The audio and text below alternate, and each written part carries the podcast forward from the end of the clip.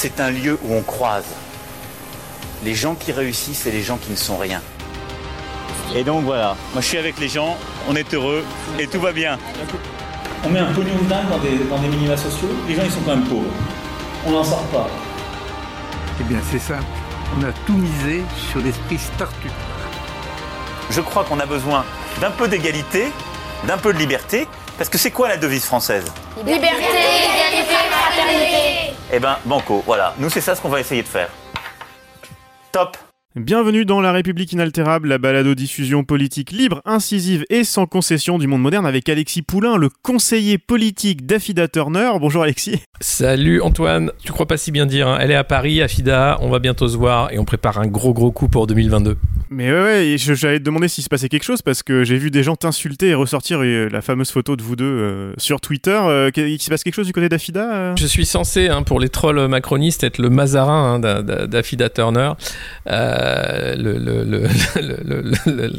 donc je, ne sais pas, je, vais la voir, hein, on va en parler, mais apparemment elle, elle, elle tweet pas mal de trucs disant que elle cherche des signatures et qu'elle y va quoi. Donc euh, peut-être qu'on va faire un, un lien avec Bigard, peut-être qu'on va on, on va lancer un, un grand mouvement hein, qui va qui va révolutionner la, la politique française. Euh, parce que Bigard dit une chose qui est pas fausse en disant bon, vous savez quand on voit ce qui est en face, moi je peux pourquoi j'irai pas? Euh, et malheureusement, on, un temps de réflexion, on peut se dire, eh, c'est vrai, Gérald Darmanin ou Bigard, qui, qui, qui croire, qui, qui voter. Donc que- tu, tu deviens l'éminence grise d'Affida Turner pour la prochaine présidentielle. Ouais, tout ça, c'est populiste, c'est affreux. C'est oh, mon Dieu, qu'est-ce qu'on va faire de la démocratie? Si on peut plus voter pour le petit Golden Boy de l'oligarchie Qu'est-ce qu'on va faire? Je rappelle que vous pouvez retrouver plus d'infos sur les références évoquées ainsi que les épisodes précédents en réécoute dans toutes les apps de podcast et sur lemondemoderne.media. Vous pourrez par exemple réécouter le sixième épisode de Crime sous Cric proposé par l'association Crimalt chaque premier samedi du mois. Ce mois-ci, Carole et Fabrice se sont prêtés à un petit jeu de définition du crime organisé. Au programme aujourd'hui des recommandations un peu spéciales, un tour euh, sur l'actualité de la semaine et en deuxième partie un invité, Alexis, tu parlais justement du Mozart de la finance. Oui, euh, Eric Stemlen qui a écrit Opération Macron, un livre qui n'a pas trouvé euh, d'éditeur en France, hein, euh, qui a été édité donc euh, au Cerisier, un éditeur belge, parce que ce livre euh, a l'outrecuidance en fait de d'expliquer comment a été créé Emmanuel Macron par euh, eh bien euh, la haute finance, euh, la haute bourgeoisie française. Ouais, et on a décidé de vous mettre ce genre d'interview dans le thème de la République inaltérable à la fin des épisodes chaque mercredi, plutôt que de vous abreuver de nouvelles publications quasiment tous les matins comme on a fait à un moment. Dites-le nous, hein, dites-nous ce que vous préférez. On n'a pas de, pas forcément de, de religion de ce côté-là, mais voilà, on teste ça. Vous nous direz ce que vous en pensez.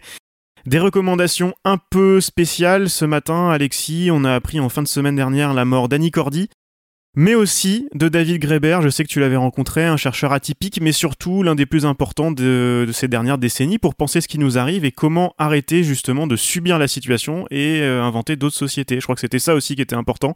Il nous montrait que autre chose était possible. Ouais, Da- David Graeber, c'était un, penseur anarchiste euh, important, hein, qui était euh, derrière Occupy Wall Street, qui a été aussi très bon dans la vulgarisation de la question de la dette, expliquant que la dette était euh, au fondement des, sociétés humaines et qu'il fallait réfléchir aussi parce que euh, de la dette, de l'acceptation de la dette, découle aussi une certaine organisation démocratique. Et quand la dette devient euh, eh bien autre chose qu'un contrat de confiance, elle devient simplement un contrat de de- de- de- d'explosion des, sociétés. Et, euh, et c'est c'est vrai qu'il a été euh, beaucoup aussi cité pour les bullshit jobs, hein, ces jobs à la con, tous ces, tous ces emplois du, service, de la finance qui ne servent à rien, à part euh, euh, organiser une pyramide de captation du profit, au profit de quelques-uns, euh, avec la perte de sens qui va avec. Euh, la question que pose David Graeber sur, sur la dette est importante parce qu'elle pose la question de la monnaie, elle pose la question de l'organisation démocratique, mais c'est plus simple que, euh, bon, ben, on, doit, on doit se libérer de la dette et ne plus la payer. C'est plus compliqué malheureusement. Et, c'est vrai que ça, ça a été un coup de, de- de perdre David Graeber aussi soudainement, euh, sachant que bah, en ce moment on a grand besoin de, penseurs comme lui, tout comme Bernard Stiegler qui était parti euh, 15 jours auparavant, donc ça commence à faire un peu beaucoup. euh, au tableau de chasse euh, de la grande faucheuse, alors que là on est, on est dans une situation mondiale de crispation et de violence économique inédite. Mm. Et surtout, et intéressant d'autant plus que s'il y a bien quelque chose dans ce, ce, monde bouillonnant des idées que nous a montré le coronavirus, c'est que en fait le monde d'après, tout le monde a juste dit bah oui, regardez, j'avais raison et j'avais raison avant et ça m'a juste montré que j'avais raison. Euh, pour le coup, David Graeber, que ce soit les bullshit jobs ou, euh, ou l'histoire de la dette, euh, là ça, on, peut on peut le dire, euh, lisez-le, ça raconte, ça, ça explique beaucoup de choses aussi. Et puis euh, c'était quelqu'un qui était qui était très abordable, très accessible, très sympa. Je me souviens que j'avais beaucoup écouté justement pendant la crise du coronavirus, donc c'était pendant le et pendant le, confinement. On vous encourage bien sûr dans la recommandation de la semaine à lire et écouter David Graeber, et puis dans mes recommandations de la semaine, l'adaptation en émission de radio pour la BBC de la désormais classique Histoire de la dette dont tu parlais. C'est résumé en deux heures avec principalement sa voix qui raconte l'histoire, avec quelques interventions d'autres chercheurs. C'est passionnant et bien sûr euh, d'actualité comme tu le disais Alexis. Et puis en lecture, je vous signale la sortie d'un petit essai de Barbara Stiegler chez Verdier, qui aborde des thèmes chers à l'anthropologue disparu aussi. Un petit livre jaune au format carnet de notes qui dit bien ce qu'on retrouve dedans. Je vous avais parlé de son livre Il faut s'adapter sur un nouvel impératif politique sorti l'année dernière chez Gallimard en pleine crise des Gilets jaunes. Dans ce petit bouquin chez Verdier, l'autrice raconte euh, la sortie du livre et son basculement dans l'engagement politique et euh, elle nous parle de cette dichotomie très classique entre l'intellectuel dans son bureau qui pense la société et les luttes et celui qui agit concrètement sur le terrain avec euh, Marx pour référence évidemment sur cet aspect-là.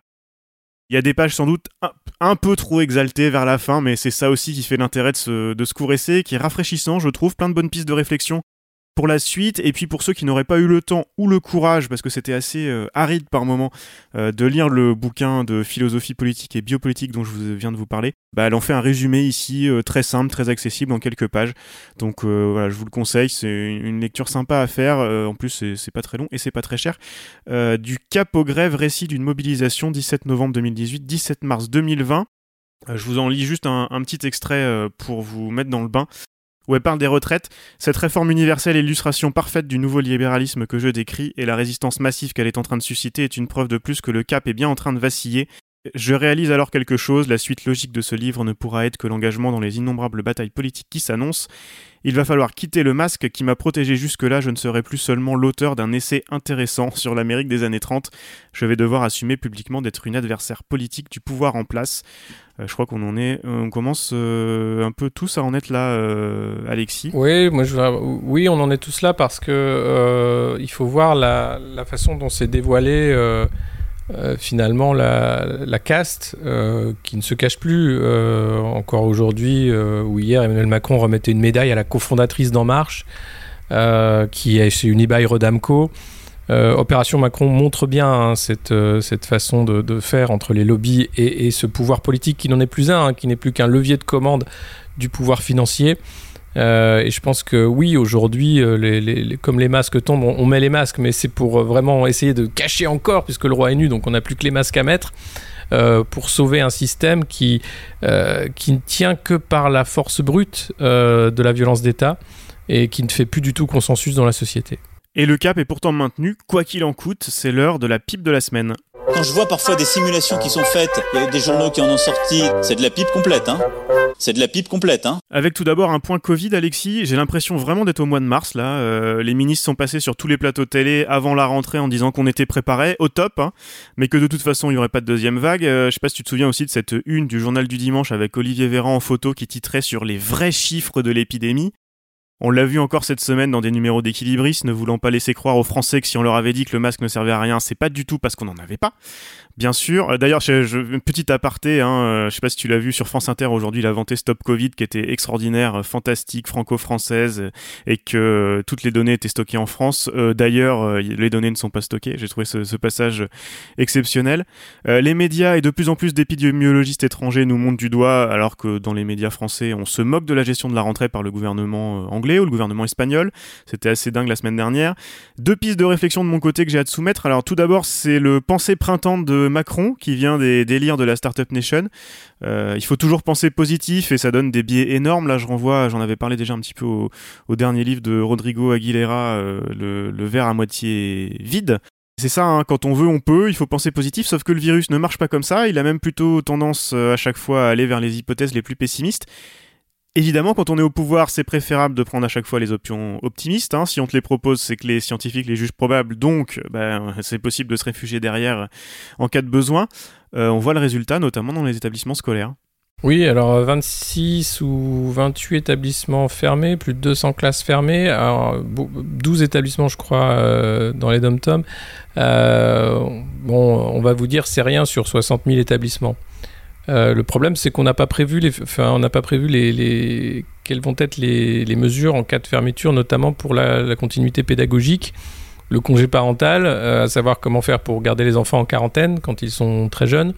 Euh, tout ça, ça devait être je pense, quand on dit on, est prêt à tout euh, dans le JDD, euh, quelque chose de penser en amont. Ben, on se rend compte que non, ça va être euh, improvisé. Moi, j'ai aucun problème de dire écoutez, cette crise est telle qu'on n'est pas capable de prévoir, mais on va improviser de la manière la plus rapide possible. Sauf qu'on a des politiques qui, dépossédés du pouvoir qu'ils pensaient avoir, eh bien, mettent en scène leur incapacité et donc mentent, mais de manière éhontée. Quand Olivier Véran dit Je ne voudrais surtout pas que les Français pensent qu'on leur a menti à propos du masque parce qu'on n'en avait pas, en fait, il le dit il le dit ouvertement que c'était un mensonge, mais de, manière déguisée en disant je ne voudrais surtout pas que les Français pensent ça. Euh, donc on, est à un degré zéro du théâtre politique, qui est déjà quand même pas, beau à voir en temps normal, euh, euh, et avec une crise sanitaire dont on ne sait plus quoi penser parce qu'il y a eu trop de trop trop de contre-ordre, trop d'informations pas gérées, trop de pédagogie ou pas assez. Un stop Covid, encore la faute de, ces comptes français qui n'ont pas téléchargé parce qu'ils n'ont pas compris l'intérêt de cette application formidable. Et puis on a des images surréalistes hein, qui viennent d'Espagne où une, une, secouriste hein, qui devait respecter la quarantaine, qui ne l'a pas respectée, se fait emmener, euh, menottée par deux cosmonautes, enfin deux, deux policiers euh, ou, agents sanitaires, je ne sais pas comment il faut les appeler, habillés en cosmonautes sur une plage, euh, parce qu'elle pourrait transmettre ce virus mortel aux gens autour d'elle. On n'est pas loin d'une dictature sanitaire. appelée par certains de leur vœu en disant oui, on doit absolument se protéger de ce virus qui tue. Euh, ce virus tue, oui, beaucoup de virus tuent, euh, mais on ne peut pas vivre dans une dictature sanitaire. Donc c'est compliqué parce que ça pose des vraies questions, des questions qui ont affaire à la peur primale, hein, celle de la mort, celle de, du corps, celle de, du, risque social réel hein, avec l'autre, le contact avec l'autre qui devient un danger. Donc on est en train vraiment de faire exploser la société à vitesse grand V. C'est la stratégie du choc. Ça marche à tous les coups. Et là, ça marche particulièrement bien parce qu'il n'y a même pas besoin de mettre des moyens. Simplement un peu de, de mauvaise information, simplement un peu de mensonge, simplement un peu de mauvaise foi, simplement un peu de scientifique. Parce qu'effectivement, dès qu'on a un scientifique qui parle, on a tendance à l'écouter.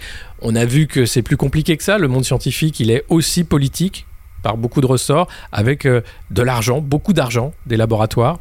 Donc maintenant, c'est la course au vaccin qui va remplacer euh, euh, la blague des tests, on a eu la blague des masques, et puis on, regarde les courbes et on se dit oui, ça remonte, ça dépend des âges, on ne sait pas maintenant que comment, et, on ne sait toujours pas comment lutter contre ce virus efficacement, même si visiblement la vitamine D, c'est quand même pas mal.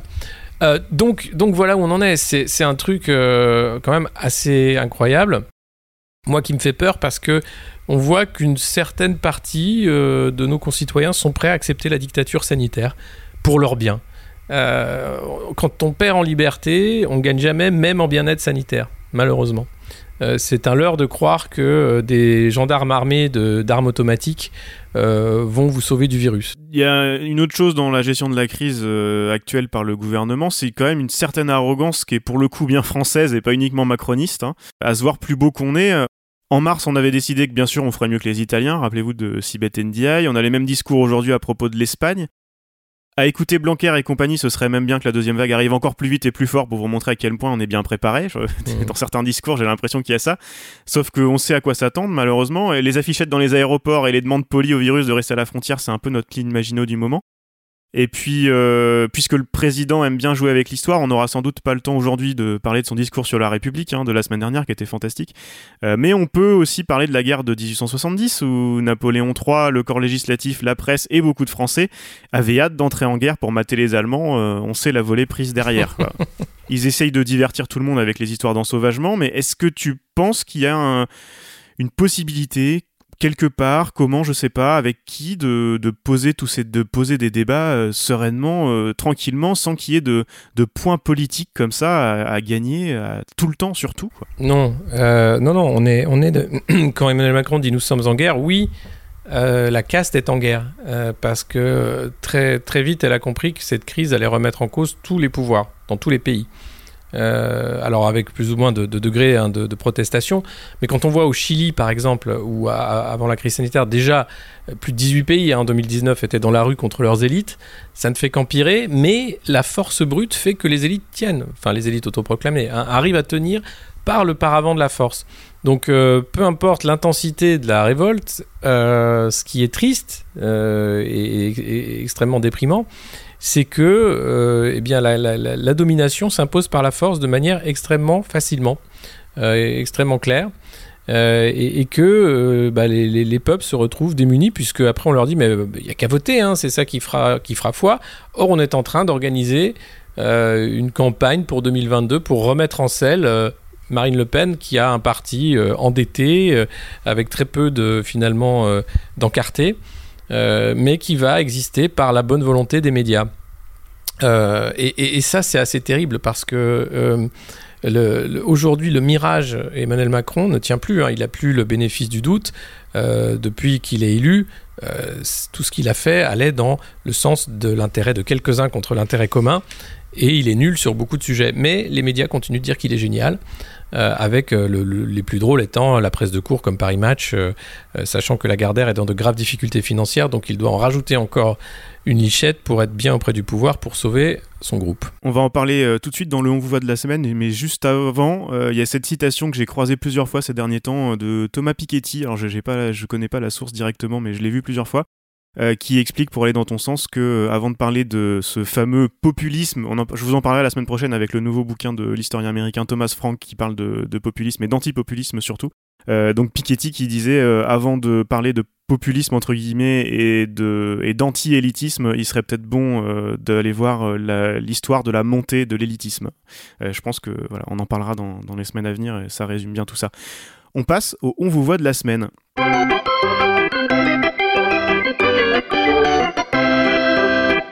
Vous voit, vous voit, vous voit, vous voit, vous voit, on vous voit.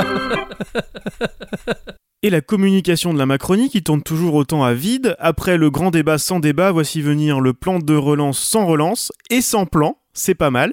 En tout cas, un plan qui est assez facile à résumer. Avant la crise, on avait raison de favoriser les grandes fortunes et les grandes entreprises. Donc, pour relancer le péri, on va faire pareil. Hein.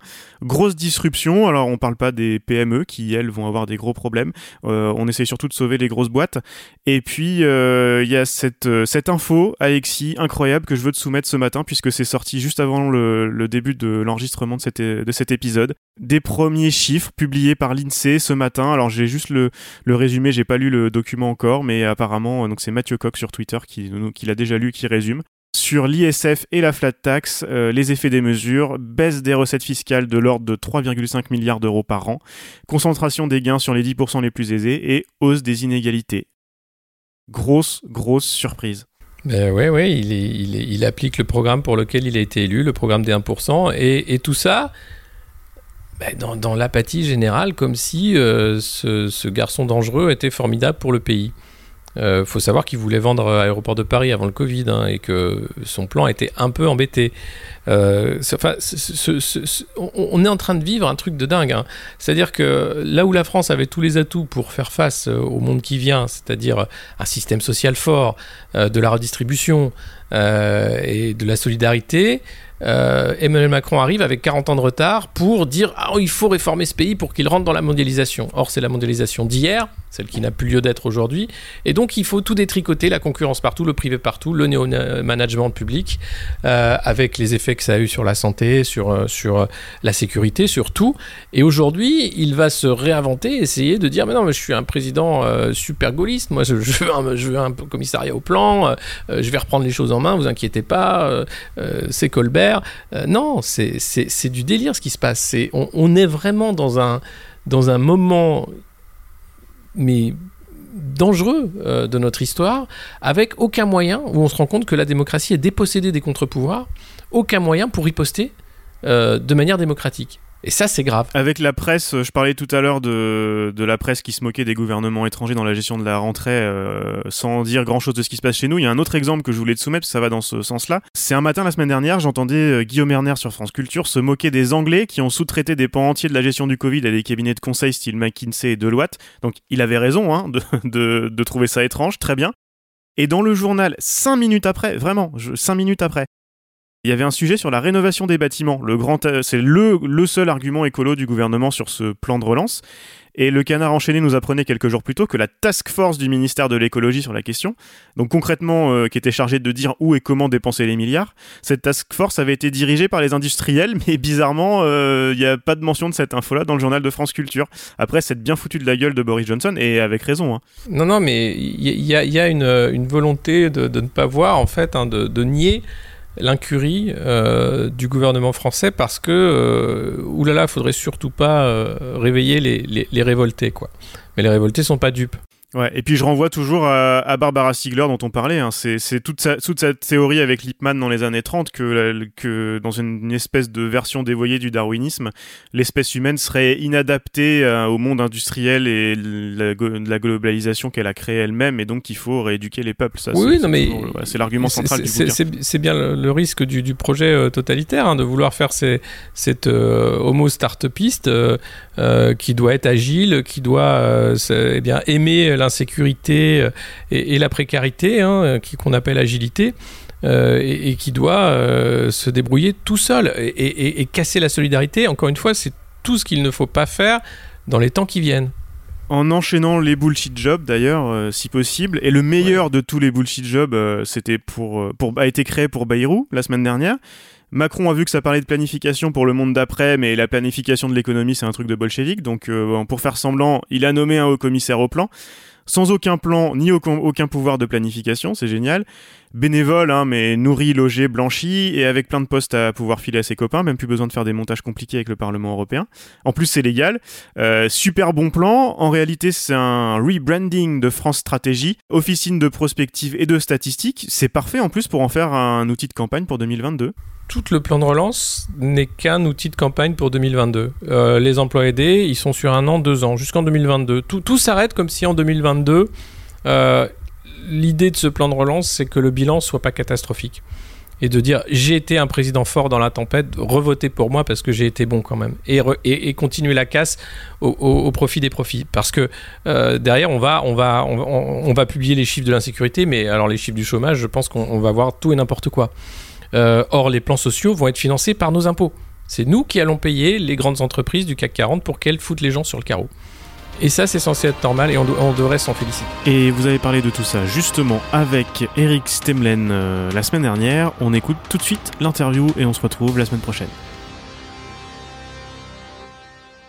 Top Eric Stemlen, bonjour, merci de, nous rejoindre euh, dans le podcast La République inaltérable. Vous êtes l'auteur d'un livre euh, qui s'appelle Opération Macron euh, et qui révèle en fait les dessous de la création d'Emmanuel Macron par l'oligarchie euh, financière. Ce livre, il a été édité en 2019, c'est bien ça? Oui. Oui, et il a été écrit euh, un peu avant, largement, mais il a eu du mal à trouver un éditeur. Et du coup, il se retrouve édité par un éditeur belge qui s'appelle euh, Les Éditions du Cerisier, éditeur coopératif. Et en France, visiblement, malgré les nombreux contacts euh, et les parrainages, hein, François Ruffin, Gérard Mordilla ont, écrit la préface et le prologue, personne à Saint-Germain n'a voulu éditer ce brûlot révolutionnaire. Oui, c'est un peu étrange. alors, non seulement personne n'a voulu l'éditer, mais surtout personne ne m'a répondu.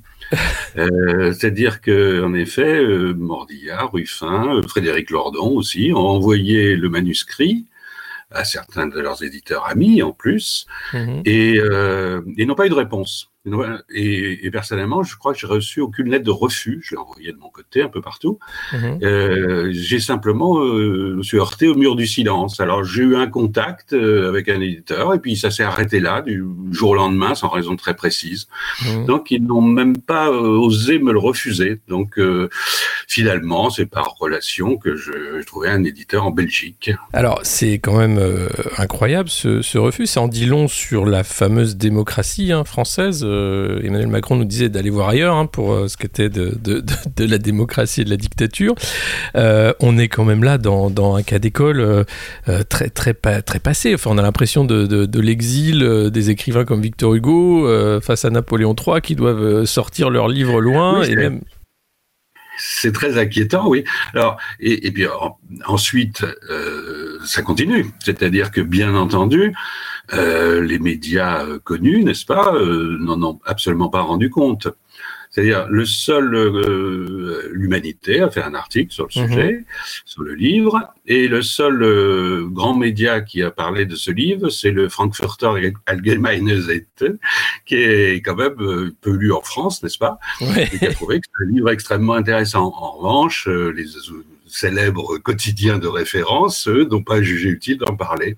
Et eh oui, et, pour cause, parce que en fait, ce livre montre comment euh, l'endogamie euh, du petit monde euh, politico-médiatique financier euh, fait qu'une clique, hein, parce qu'on peut les appeler comme ça, de quelques centaines de personnes, même pas, font l'opinion en France, avec l'argent bien sûr, parce qu'ils achètent les titres de presse, et puis avec les réseaux et, ce livre, il faut, il faut l'expliquer en fait.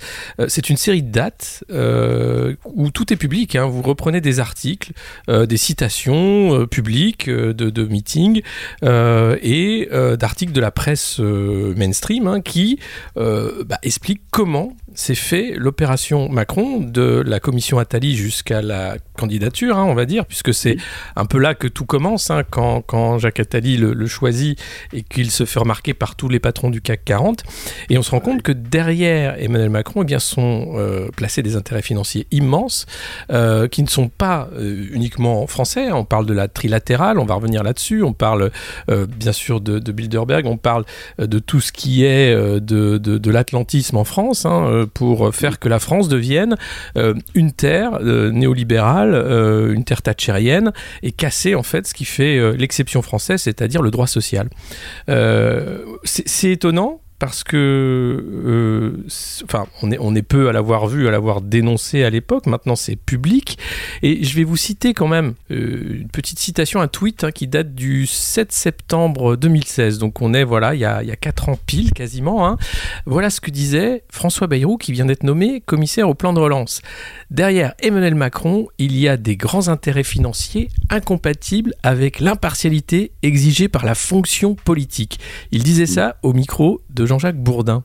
C'est incroyable quand même. Tout à fait. Alors je le cite d'ailleurs dans l'opération Macron euh, parce que euh, il était extraordinairement euh, sévère. il parlait. C'est d'ailleurs presque lui qui m'a inspiré le titre. C'est lui qui. Il parle d'une opération menée par les puissances d'argent. Donc, Vous voyez, je n'ai rien inventé. Et, et effectivement, petit à petit, on s'en est rendu compte en cours d'arrivée d'Emmanuel Macron sur le devant de la scène, mais euh, l'intérêt de remonter assez loin et de faire une chronologie, de montrer jour après jour comment ça se construit, on repère que euh, oui, c'est un petit groupe. Euh, il se trouve que dans ce petit groupe, on trouve euh, les 20 plus grandes fortunes de France. Hein. Mhm. On trouve évidemment Bernard Arnault, Xavier Niel, Patrick Drahi, Bolloré, etc. Ce petit groupe a aussi la propriété intéressante de contrôler la quasi-totalité des médias français. Donc c'est mhm. également utile. Et, et d'appartenir ou d'avoir des liens ou d'entretenir des relations avec, oui, un certain nombre d'organismes euh, qui peuvent être internationaux ou nationaux. Euh, souvent, j'ai noté qu'il y avait assez souvent des, organismes d'obédience catholique qui étaient présents euh, assez fortement derrière tout ça. Il y a un personnage central dans l'affaire qui s'appelle Jean-Pierre Jouillet, qui lui n'est pas du tout un milliardaire, encore qu'il a épousé une héritière hein, euh, tétingée qui ne meurt pas de faim, mais euh, mais il a il a joué un grand rôle, il a certainement servi avec Jacques Attali euh, d'entremetteur dans toute cette opération. Et, et, il a joué un rôle politique et, et pratique assez important. Oui, alors il y, a un parrain quand même d'Emmanuel Macron qui est incroyable, qui est Serge Weinberg, hein, qui était directeur PDG de, de Sanofi qui lui dit en fait, hein, que ça a été son parrain pour qu'il rentre dans la banque d'affaires après la commission Attali chez Rothschild, avec mhm. pour plan dès, l'époque de dire il faudrait que tu fasses de la politique aussi. Oui. Le même Serge Weinberg qui hier euh, euh, ne, ne, tarissait pas d'éloges sur le plan de relance en disant c'est formidable, euh, on va avoir des, des, des, des baisses d'impôts pour les entreprises. Quel, quel, génie, quel Mozart que, que ce Macron. et il y a comme ça tout, tout, au long du livre en fait, on se rend compte qu'il est tout simplement utilisé. Enfin je sais pas de, de, quel ordre tout ça se passe par euh, quelques-uns qui avaient besoin en fait d'un d'un acteur euh, pour être sur le devant de la scène, pour créer un personnage, parce que euh, tout ce qui est écrit dans les débuts d'Emmanuel Macron, hein, sa thèse de philosophie, sa proximité avec Ricoeur, tout ça est bidon. Alors oui, euh, par-dessus le marché, il y a une construction euh, quasiment mythique, mmh. euh, puisque avant même qu'il soit connu par qui que ce soit, on dit que c'est le Mozart de la finance, on le, on le on écrit des, des, tyrans à son propos, et puis on invente une histoire. Alors, je ne vais pas rentrer dans les détails, mais euh, euh, la relation avec sa femme, euh, ses études, enfin tout, tout, tout ça est, et c'est pas totalement faux naturellement, mais c'est arrangé, c'est réécrit, ça devient un mythe plutôt qu'une histoire. Et on voit bien que derrière tout ça, il y a des professionnels de la communication, euh, évidemment. Alors le seul journal qui là aussi signale que, alors qu'il est ministre de l'économie, il a un staff de communication important qui est à base worldwide. Euh, c'est justement un journal suisse. C'est le temps de Genève. Mais, en France, aucun journaliste n'a trouvé utile de signaler ce fait. Mais alors, moi, il y a un truc qui me, qui me, qui me, qui me pose question, euh, enfin plusieurs. Euh, la première, c'est comment François Hollande n'a pas pu voir ça oui, moi-même, j'avoue que à force de compiler, parce que vous imaginez que j'ai lu des milliers d'articles dont j'ai extrait quelques-uns, euh, je m'interroge parfois sur la lucidité de François Hollande dans cette histoire. Je, moi, je fais l'hypothèse, parce qu'on peut toujours dire, ben, nous, au contraire, c'est Hollande qui. Moi, je fais l'hypothèse de, la naïveté, c'est-à-dire qu'il s'est fait balader, euh, tout simplement. Hein, j'en suis parfaitement convaincu. Alors, c'était un travail d'équipe. Parce qu'il a dû quand même voir à la fin les choses, mais je pense que c'était trop tard. Ouais. Et il y a, y, a, y a, aussi euh, une question euh, importante qui n'a jamais été euh, enquêtée, enfin personne ne s'est penché dessus, c'est sur les millions qu'a fait Emmanuel Macron dans la banque d'affaires et qui ont été dépensés en deux ans, quasiment, puisqu'il n'a pas de patrimoine. Oui, alors je, je, je, signale également ce fait qui avait été relevé pendant la campagne électorale par quelques euh, sites euh, dits euh, marginaux, qui est qu'il a en trois ans dépensé 1300 euros par jour. J'ai fait le calcul. C'est ça, ouais. Hmm. sans acheter quoi que ce soit, il faut bien préciser. En, étant logé, sans, sans, dépenses de logement, sans, sans acheter même une voiture, sans aucun objet précieux, parce qu'il aurait été obligé de les déclarer, donc, il dépensait 1300 euros par jour. J'avoue que je ne sais pas comment on fait. c'est une sorte d'exploit. Et la seule chose que, alors les journalistes l'ont interrogé, puis sont passés à autre chose rapidement. Euh, il, a, il a beaucoup menti là-dessus. Il a prétendu qu'il avait fait des travaux, c'est pas vrai. Il avait fait des emprunts. Enfin bon, tout est faux. Il y a un de ses porte-parole qui a dit euh, euh, il est vrai que pendant cette période, il a beaucoup dépensé, ce qui était assez court finalement. Ça veut rien dire. Et on en est resté là. Et bizarrement, euh, nos organes euh, de, presse qui enquêtent, qui cherchent, qui approfondissent, qui soulèvent euh, les coins du voile, n'ont jamais jugé utile d'aller plus loin. Je ne sais pas pourquoi. C'est fort dommage parce qu'il y, a certainement quelque chose d'étrange dans cette affaire, mais je crains qu'on ne saura jamais la vérité. Oui, ça me paraît compliqué. On n'a déjà pas retrouvé le coffre d'Alexandre Benalla, donc aller chercher les millions euh, dépensés de Macron, je pense qu'ils se sont évaporés. C'est quand même. Euh, ça explique beaucoup hein, de, de, du malaise euh, démocratique dans notre pays, le fait que la mm. presse ne fasse pas son boulot, en fait, qu'elle soit aux ordres. Euh, et puis, il y a, euh, j'en parlais en introduction, quand même, dans tout le 440, cette fameuse trilatérale. Est-ce que vous pouvez nous expliquer ce que c'est? Oh, la, trilatérale, c'est une, une association, on va dire une fondation qui date d'il y a longtemps parce que c'est ça a été créé en 1974, je crois. Mmh. Euh, ça a été créé par euh, David Rockefeller et Henry Kissinger, euh, des gens qui sont connus pour être des bienfaiteurs de l'humanité. et donc leur, euh, leur idée, c'était de euh, réunir le nom trilatéral veut, veut pas dire comme qu'ils ont trois côtés. Ça veut dire qu'ils réuni des gens du Japon, d'Europe et des États-Unis pour discuter entre soi de l'avenir du monde. Alors, c'est pas non plus euh, un complot qui se réunit dans une cave avec des gens qui veulent devenir les maîtres du monde. Hein. Il faut pas tomber dans ce genre de choses. Il se trouve tout de même que ça existe euh, que ce sont des gens très puissants, que les réunions euh, de, de, de, ce, ce, groupe euh, ne, ne, concernent pas des, des, des, gens mineurs. On y trouve des ministres, des, des, présidents du Conseil, etc. Et on s'aperçoit en plus que les membres de la trilatérale arrivent souvent à des postes très élevés tel que euh, président des États-Unis. Donc, euh, donc c'est un organisme qui a eu une influence et qui a toujours une influence, puisqu'il existe toujours, qui a toujours eu une influence extrêmement importante depuis 50 ans dans la marche du monde capitaliste. Alors, ça fait, on voit bien que, que toute cette organisation, elle existe, que Emmanuel Macron là-dedans n'est pas tout à fait une marionnette, c'est pas un imbécile, bon. Mais on voit bien aussi qu'il a été choisi, qu'on a trouvé que sa personnalité, sa formation, euh, sa manière de penser pouvait convenir pour euh, occuper euh, la présidence de la République pour sortir de cette difficulté que je crois connaissait le capitalisme français, qui était que l'alternance euh, de pseudo-sociodémocrates et de pseudo-néolibéraux, finalement commençait à se voir un peu trop, qu'on se rendait compte qu'ils menaient exactement la même politique et que donc les électeurs pouvaient soit s'abstenir, soit pire encore, aller voter ailleurs. Et donc je crois que Macron, c'était bien parce qu'il réunissait les deux. Euh, comme il disait, euh, ni droite ni gauche. En fait, il est droite et gauche réunies, plus exactement. Euh, et donc, ça le permettait de mettre en place quelqu'un qui, qui partage totalement la pensée unique, la défense de l'Europe, la défense de l'Alliance Atlantique, et d'éviter précisément que les électeurs se lassent. Donc, peut-être, malgré tout, vont-ils aussi se lasser d'Emmanuel Macron? Mais le, tout le problème est là, en fait, parce que oui, effectivement, c'est une endogamie, un casting. Hein. Le euh, Emmanuel Macron était young leader, et Edouard Philippe aussi. Donc, on voit bien que très tôt, hein, on va chercher qui vont être les, bons petits soldats du, capital.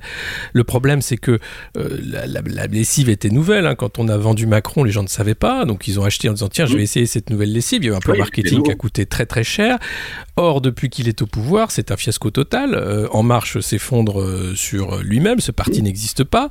Il n'a jamais existé d'ailleurs, puisque vous le dites dans le livre. Hein. c'est juste un, casting de, de caciques et de, de, ténors de différentes majorités qui n'ont pas eu leur chance.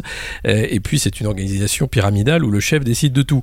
Euh, d'ailleurs, les, marcheurs qui y ont cru sont très vite partis hein, euh, au début de, l'élection, hein, comprenant très vite qu'ils ne seraient ni candidats euh, pour l'Assemblée nationale et qu'ils n'auraient aucune responsabilité au sein d'un parti qui n'existait pas. mais maintenant, cinq ans après, enfin on est trois ans après, mais bientôt 2022, tout le monde a vu ce qu'il s'est passé. Tout le monde a vu qu'Emmanuel Macron n'était pas le Mozart qu'on nous a vendu, qu'il est euh, le président bien sûr de l'élite financière euh, et, qu'il a beaucoup de mal avec la gestion simplement des affaires d'un pays. Il va être sauvé peut-être par le coronavirus euh, parce que ce ne sera pas de sa faute, mais quand même, je vois pas comment il peut. Aujourd'hui, les, ceux que vous citez dans ce livre, hein, les propriétaires de, médias, les, les, les parrains, les Jean-Pierre Jouyet, etc., peuvent refaire un coup comme celui de 2017. Je pense que c'était un coup à, une balle, mais pas deux. Non, ils vont, ils vont euh, évidemment euh, représenter Macron, d'autant plus que même s'il ne voulait pas, je pense que lui-même est tout à fait convaincu qu'il est agit de manière excellente. Donc, euh, qu'il échappe ou pas à ses créateurs, il va se représenter. le système électoral français, et d'ailleurs mondial, dans les pays développés, dit démocratiques, est tel que il suffit d'avoir à peu près 25% des votants, même pas, des inscrits, euh, avec 15% des inscrits, ça marche, euh, pour diriger le monde, enfin pour diriger un pays en tout cas. Alors, dans, le cas français, euh, si, on, arrive à, maintenir un socle de 15% des inscrits et donc, disons, d'à peu près 25% des votants, on peut l'emporter puisque l'opposition est totalement fragmentée, désunie et même antagoniste. Bon, je crois que s'ils peuvent faire ce calcul, et a priori, en l'état actuel des choses, sans vouloir faire dans la prédiction qui est pas mon fort, euh, rien, ne, rien, ne laisse à penser qu'ils vont pas y réussir. Malheureusement, oui. Et c'est d'ailleurs pour ça, sans doute, qu'on traite si bien euh, François Bayrou en ce moment, hein, parce que le, modem euh, est nécessaire. Hein. ces voix-là sont très importantes pour la ben réélection. voilà, il faut éviter naturellement qu'il y ait un autre candidat, que ce soit Bayrou ou un autre, sur le même terrain. Euh, il faut laisser surtout, naturellement, toute l'opposition présenter de multiples candidats. Euh, à gauche, je sais pas, ils seront une douzaine, non? Comme d'habitude, hein, ils vont être. Je plaisante qu'à moitié. Non, non, mais ouais, c'est très mal parti. à droite, c'est très mal parti. Mais... Euh, le Rassemblement national, euh, justement, le but de l'opération 2022, euh, c'est que Marine Le Pen soit à nouveau au second mmh. tour. Mmh. Et là, naturellement, tout le monde voulant euh, lutter contre le fascisme qui s'annonce, ira voter comme un seul homme pour Emmanuel Macron. Et puis voilà. Oui, mais le, fascisme qui s'annonce, euh, on est quand même déjà dans un moment fasciste quand on voit la façon qu'a eu euh, extrêmement violente de, réprimer hein, les, le mouvement des Gilets jaunes Emmanuel Macron. cette réponse où, d'ailleurs les, fautifs sont promus, hein, le, préfet, l'allemand qui parle de camp. à un moment, le fascisme aussi, c'est pas des gens en uniforme avec un dictateur, avec une C'est aussi euh, une pensée formatée, c'est l'obligation de faire comme on dit, euh, c'est la restriction des libertés. Tout ça, on est dans ce moment-là.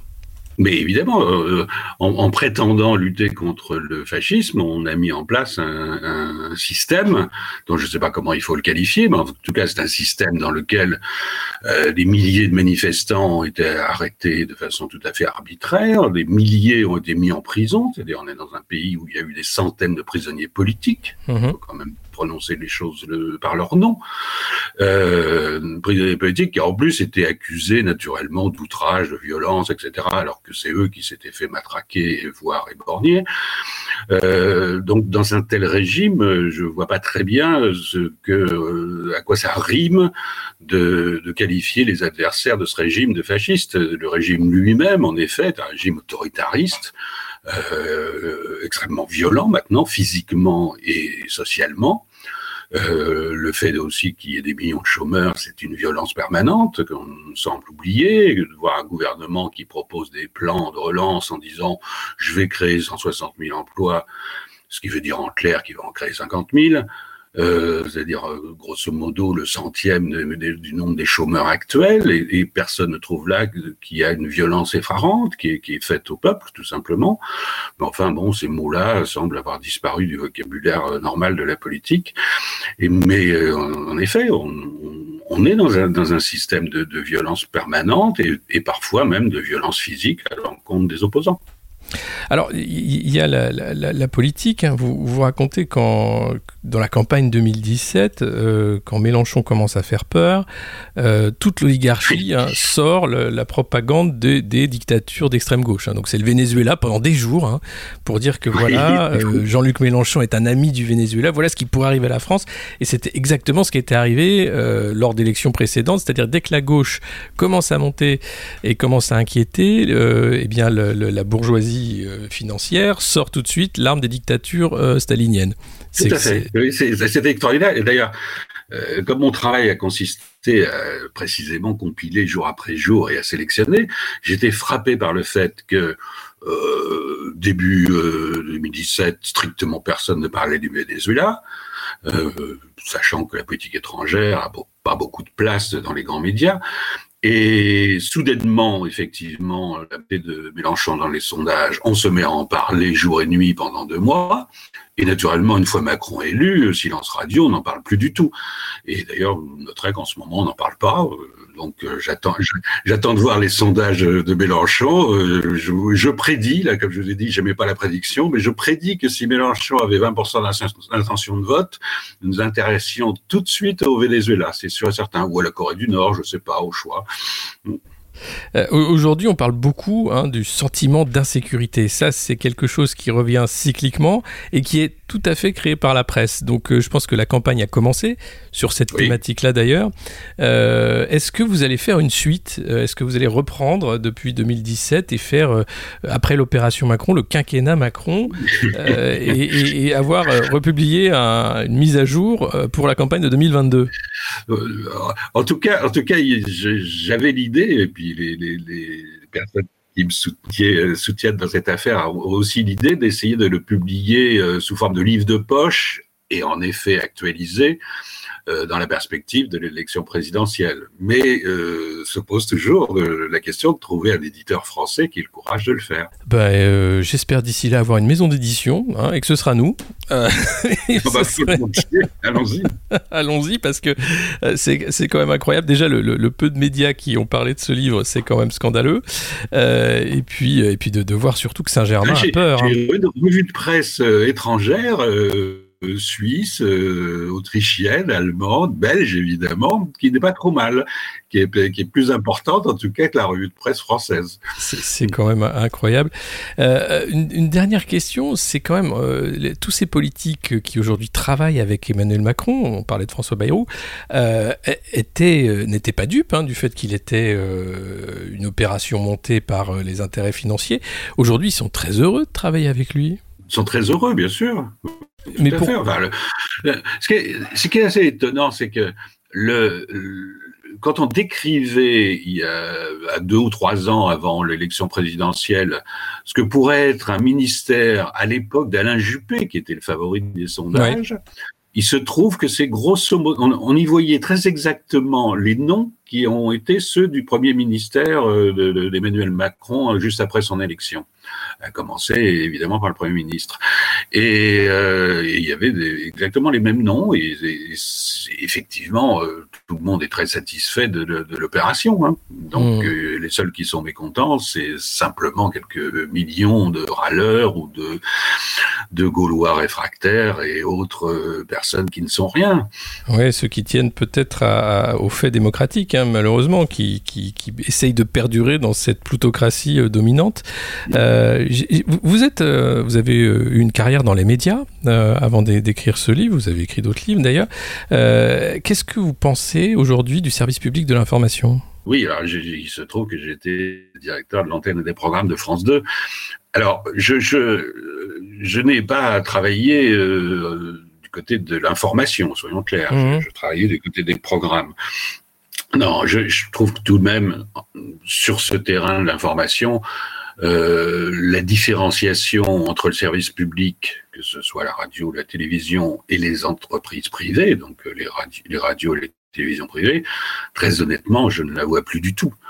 Euh, et ça, c'est tout à fait catastrophique. Euh, je, je, je, peux me livrer, et chacun peut se livrer un exercice assez simple, c'est de à 20 heures de commencer à regarder le journal de TF1 30 secondes de zapper et de sur le, journal de France 2 et de s'apercevoir que, avec un peu de chance, la phrase qui vient d'être prononcée par le présentateur TF1, elle se termine par la présentatrice de France 2. Et, on peut continuer comme ça toutes les 30 secondes, et on va s'apercevoir que les reportages s'enchaînent comme si c'était qu'un seul, journal. Il peut y avoir quelques exceptions, mais ce sont plutôt des exceptions.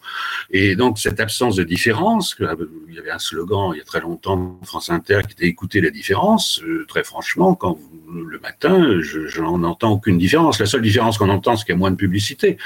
Mais autrement, les contenus sont devenus identiques. Merci beaucoup, Eric Stemlen, euh, pour euh, cette interview. Je rappelle le, livre Opération Macron aux éditions du, Cerisier, dans toutes les bonnes librairies indépendantes euh, de France et de Navarre. Hein, sauf que jusqu'à jusqu'à présent, le livre n'a pas été saisi.